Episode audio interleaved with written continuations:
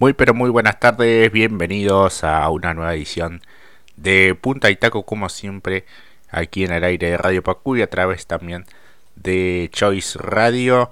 Vamos a comenzar con lo que fue esta fecha del TC y el TC Pista, pero antes le voy a dar la bienvenida a mi amigo y compañero Mati Cerantes. Mati, muy buenas tardes, ¿cómo andás? Buenas tardes, Jorge, y muy buenas tardes a la familia de Radio PQ y también de Choice Radio, que se sumen a esta kermés del deporte motor, punto y taco. Acomódense, amigos, infusión de adulto, pongan la mano sobre la ventanilla, bájenla un poquito, reclinen el asiento y a poner primera con nosotros. Así es, qué gran victoria, ¿no? De Germán Todino, este joven piloto de Rivera, representando a la marca Torino, que se llevó una nueva victoria dentro de la máxima. Es bueno una de las grandes proyecciones de los últimos años en las categorías promocionales justamente de la CTC que ha triunfado en cada una de ellas y que se dio el lujo de poder eh, ser el vencedor nada más y nada menos que ante Matías Rossi, ante Agustín Canapino, también bueno en la partida con Julián Santero, eh, un podio multimarca y una competencia que me parece estuvo un tanto más entretenida eh, en los puestos de podio y en el pelotón del medio, ¿no, Mati? En líneas generales, sí, la verdad que nos ofreció un gran espectáculo a la máxima a nivel nacional. Como bien dijiste, Jorge, con un Todino que está muy bien respaldado, acompañado justamente bajo el ala del Mackin Par, porque también sus pilotos del Mackin Par funcionaron muy bien. menciona de los que también mencionaste vos, como Ursera y Gini acercándose en el top 5. Así que un fin de semana para aplausos justamente para el Mackin Par y para los representantes de Torino. Sí, si hubiese como la Fórmula 1, ¿no? Un campeonato de, equipos, eh, creo que el Mackin Pars estaría tranquilamente allí entre los mejores junto con el JP que sigue dando pelea ¿no? con Agustín Canapino. lo más entretenido también de la final estuvo allí en esa batalla nuevamente en el round 2 en esta temporada con eh, Matías Rossi que se mostró muy contundente con el Toyota. Sí, exactamente. Incluso hasta llegué a pensar que Rossi podía haberse llevado la victoria en el relanzamiento, ¿no? Allí parecía que tenía la clave Matías Rossi, que en algún punto después decía en la transmisión que lo sintió que ya lo pasaba, pero bueno, se vio sorprendido por el ritmo de Todino. Yo creería que me parece que relegó un poquito la victoria Matías Rossi para la próxima. Creo que está esperando que sea en un escenario ideal, porque tenía la verdad, ciertamente, el, la herramienta. Sí, ni que hablarlo de Agustín Canapino, que también fueron los pilotos de la fecha, porque como bien dijiste Jorge, nos ofrecieron otro gran espectáculo y porque Agustín con todos los kilos que lleva encima, la verdad que le, continúa el ritmo justamente al misil de Delviso Así que los de Chevrolet se tienen que sentir tranquilos por el momento porque tienen a su máximo representante en, buen momento.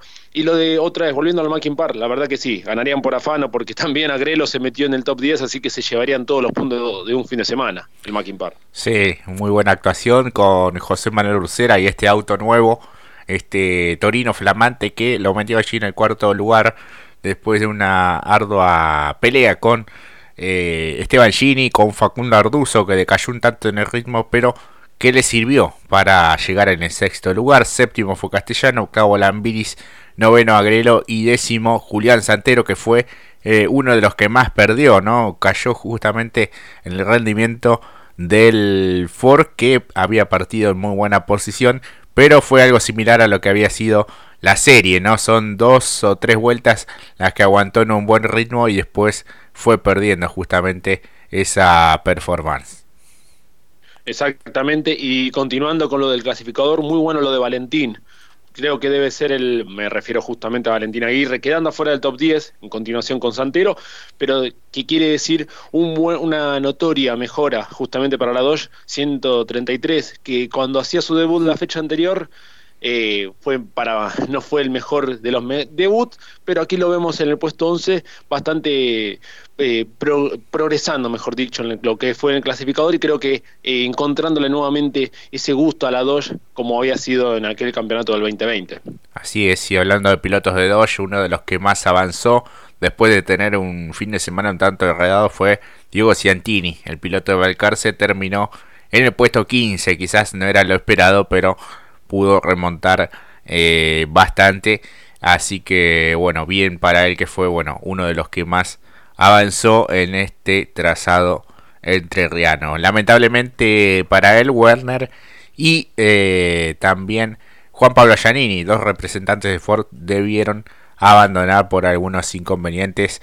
En el caso del bicampeón Werner, problemas este, mecánicos lo privaron de ver la bandera cuadros y que con esto lo que sí está planeando para dentro de un fin de semana, más bien en lo que ya es el mes de julio, tener eh, previsto dos eh, pruebas, tengo entendido, para ya poner a punto ese auto, porque bueno, lo que vos bien mencionabas, Jorge, no fue el de los mejores resultados para él, esperaba otro, pero bueno, fue sin pruebas básicamente el zorro de Paraná pero la verdad que otro que fue sin pruebas y que realmente nos demostró que tiene todavía la muñeca intacta, hablando de representantes de Ford que no tuvieron la mejor, quizá podríamos decir que no es agridulce para Josito Di Palma, ¿no?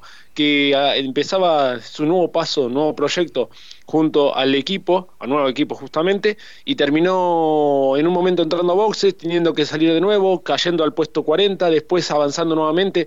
Eh, Josito, nuestro gurú espiritual en su máximo esplendor, ¿verdad? Así es que llegó en el puesto 26 después de esa pinchadura en el neumático eh, trasero izquierdo, si mal no recuerdo. Y este, bueno, haciendo sus primeros kilómetros con el Ford del DTA Racing, en la escuadra que eh, tiene como cabeza principal a eh, Armelini allí en San Nicolás. Así que bueno, tienen el crédito abierto para seguir evolucionando. Son varios los pilotos que estrenaron vehículos y algunos que, bueno, este fin de semana eh, les dejó algunas conclusiones ya y tomar decisiones bruscas. El caso de Federico Uribarne, que quedó, bueno, en el puesto 47, abandonó muy de forma muy prematura la final. Son eh, seis abandonos en siete finales. Solo llegó en la quinta fecha y, bueno, decidió alejarse justamente del equipo JP, que es eh, prácticamente su casa, ¿no? Donde vio sus mejores resultados, eh, donde justamente hizo la escalera rumbo a la máxima, así que bueno, habrá sido una decisión que seguramente le costó mucho, pero sabemos que también, bueno, temas de sponsor y demás, eh, siempre hay que mostrar algún tipo de resultado, o al menos un buen rendimiento, está bien que es su temporada de debut, pero son muchos los abandonos si uno se pone a ver detalladamente. Exactamente, porque si uno se pone a ver lo que es el campeonato, lo encuentra en el puesto 50 con 13 unidades y medias. E incluso Matías Jalaf, que solamente participó en las dos primeras competencias, tiene más puntos que él. Y como bien mencionaba Jorge, estamos hablando de un piloto que participó en todas las competencias. Esto es eh, bastante curioso. Si uno pone muchos eh, datos concretos en términos de datos duros, ¿no? En función del campeonato y en función de los puntos y en función de estar presente, la verdad que deja mucho que desear el presente y mejor dicho este debut, año de debut para justamente el piloto Federico Inibarne junto a JP. Sí, son más que nada problemas mecánicos. Alguna vez también se vio enredado en algún toque de, otros pilotos. Eh, la verdad que ha sido un conjunto negativo este, el que ha tenido en este comienzo de año. Veremos en qué equipo este, recala, si, si es con esta misma marca, si es con Dodge, si puede pasar a Torino. Este, y vamos a ver si puede estar en Posadas, ¿no? porque falta muy poco en términos de, lo que es un, proyecto. Este, será este, en un par de semanas nada más. Eh, la fecha en Posadas, en la provincia de Misiones. Así que bueno, ojalá que pueda encontrar algún rumbo que le dé mejores resultados. Eh, ha habido varios abandonos ¿no? en esta fecha. Ponce León, Moriatis, Carinelli, Werner, lo que decíamos, Cotiñola, Sergio Aló, Alan Ruggero también que había eh, comenzado de mejor manera. Bonelli que era casi eh, local o muy cerca. Kevin Candela, Espataro también complicado en la serie. Pablo Constanzo Giannini y el mencionado Federico Iribarne. Así que bueno, una competencia que se la llevó de punta a punta más allá de aquella cuestión en el lanzamiento. Eh, Germán Todino, que bueno, le viene muy bien esta victoria en función del campeonato, porque ya está cuarto, un certamen que es dominado por Agustín Canapino, tres victorias en la temporada, 264 puntos, 236 tiene su compañero de equipo Santiago Mangoni, 223 eh, tiene Mauricio Alambiris, pero aún debe el triunfo, y Germán Todino, lo que decíamos, está cuarto con 215 puntos y medio, luego están Benvenuti, Gini Ursera, Castellano, Santero, de Benedictis, el primer ganador de esta temporada, Werner y Matías Rossi. Vos fíjate estos podios, ¿no? En Termas, los buenos resultados aquí también en Concordia, ya lo meten en zona de playoff. Exactamente, hablando de zona de playoff eh, y que tiene que ver con lo que vos hablabas al respecto de lo de Bonelli, siendo una de las peores fechas para él, solamente sumando dos puntos y esas dos unidades lo privan de, o no lo mantienen dentro del lote del playoff.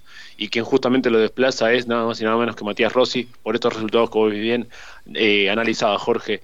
Eh, por último, bueno, cerrar el capítulo de Spataro fue también otro que me parece que tenía mucho para eh, entregar de cara a este fin de semana y lamentablemente se vio perjudicado por un roce de Mazacane que luego fue justamente recargado y terminó tirando un fin de semana a la basura para el pobre Emiliano Espataro porque realmente lo teníamos como gran candidato, no para quizás ganar, obviamente, sino más bien para tener un protagonista de lujo por los resultados adversos que había tenido anteriormente, pero fue otra fecha para revés justamente para el piloto de la Lanús y ni que hablar, bueno, lo que hablabas de Giannini. Lo de Iribarne, cierro con esto, hay una posibilidad de que, depende si la CTC le permite el cambio, eh, a sumarse al grupo o al equipo, mejor dicho, de Sabino Sport. Y bueno, quedará eso si se sube el Falcon, pero bueno, depende si le da el permiso justamente la CTC. Entre, pero, ojo, esto es un rumor, nada más. Eh, como también a principio de año, o mejor dicho, hace unos meses atrás también se especulaba que Iribarni iba a seguir en el JP y se iba a subir el año que viene un Chevrolet, pero bueno, son rumores nomás. Así es. Cerramos el capítulo del TC, pasamos a hablar de la telonera, el TC Pista. Gran triunfo de Otto Friesler, acompañado por Santiago Álvarez y Tobias Martínez en el podio. También un Ford, un Dodge y un Chevrolet en lo más alto en Concordia. El cuarto lugar para Debra Bandere de la iglesia Chapuro Olmedo, Gandulia Carabajal e Iglesias dentro de los 10 mejores. También dominó de punta a punta lo que fue la final, solo bueno, aquel momento en la vuelta 11 cuando eh, se obligó a la neutralización por el despiste de Nicolás Impiombato, el relanzamiento, bueno, también pudo allí doblegarlo a Santi Álvarez, que de todas maneras suma muy buenos puntos en función del campeonato y se convierte en el nuevo líder del certamen del TC Pista, segunda victoria en la temporada para Otto Friesler, el piloto del Moriatis Competición, que realmente se mostró muy contundente, también había sido en la serie, así que muy buena actuación de él. Exactamente, y además le permite dar un salto también en lo que tiene que ver en el campeonato. Pero como bien dijiste, la verdad que otro triunfo, otro, otro triunfo, la verdad, para Otto Friesler de gran momento también. Y también para un Santi Álvarez que pensó con la cabeza, creo que no quería forzar mucho más, sabiendo que su principal rival o principales rivales estaban por detrás. En el caso de Canapino tuvo un fin de semana para el olvido y dijo, bueno, con este resultado me escapo, me subo bien arriba en el campeonato, tengo la victoria en el bolsillo. Fin de semana redondo justamente para Santi Álvarez, realmente. Sí, sí, sí, sí. Otro de los que pudo sumar fuerte también fue Facundo Chapur.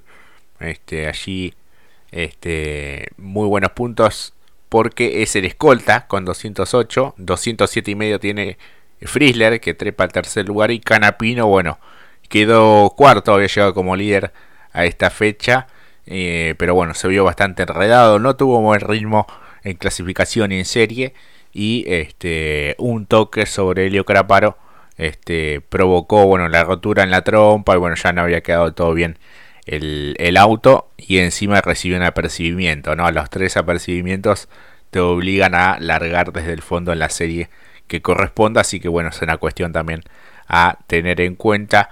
Eh, bueno, una entretenida final en lo que fueron los puestos intermedios, eh, la lucha de Fernando Iglesias, nuevamente con la atención de su propio equipo.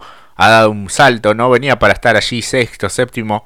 Este, en un momento se le puso de costado, lo pudo mantener en pista y terminó llegando dentro de los 10 mejores. Buena actuación también del Auti de la Iglesia, de Jeremías Olmedo y Gandulia, ¿no? Los compañeros de equipo de Otto Frile también es para resaltar el buen rendimiento que tuvieron, sobre todo el de Gandulia, ¿no?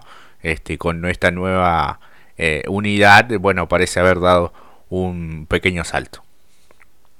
Exactamente, y hablando también de buenos resultados, aunque estén por fuera de lo que es el lote del top 10, lo de Lucas Valle, muy interesante, lo del Kika Discala, realmente fantástico, puesto 12 para él, pero de los que realmente avanzaron y demostraron dar cátedra eh, a la hora de conducir y llevar el auto hacia adelante fue Diego Azar, que después de la rotura que había tenido el día sábado en la dirección, fue no tuvo también una serie que lo pudiese llevar hacia adelante, pero después en la final eh, desaforado totalmente. Realmente trabajó muy bien, aprovechó el inconveniente después en ese roce donde se vieron varios involucrados, como Canapino en ese caso, Matías, y aprovechó y sacó la ventaja y metió un puesto 15 que lo mantiene en el lote de playoff, sacando una interesante, algunos puntitos, algunos pocos nomás, pero lo suficiente como para todavía mantenerse dentro del lote de playoff, viendo en comparación a otros que no se les cuesta mantenerse, pero bueno, para Diego Azar, el toro 110, la verdad,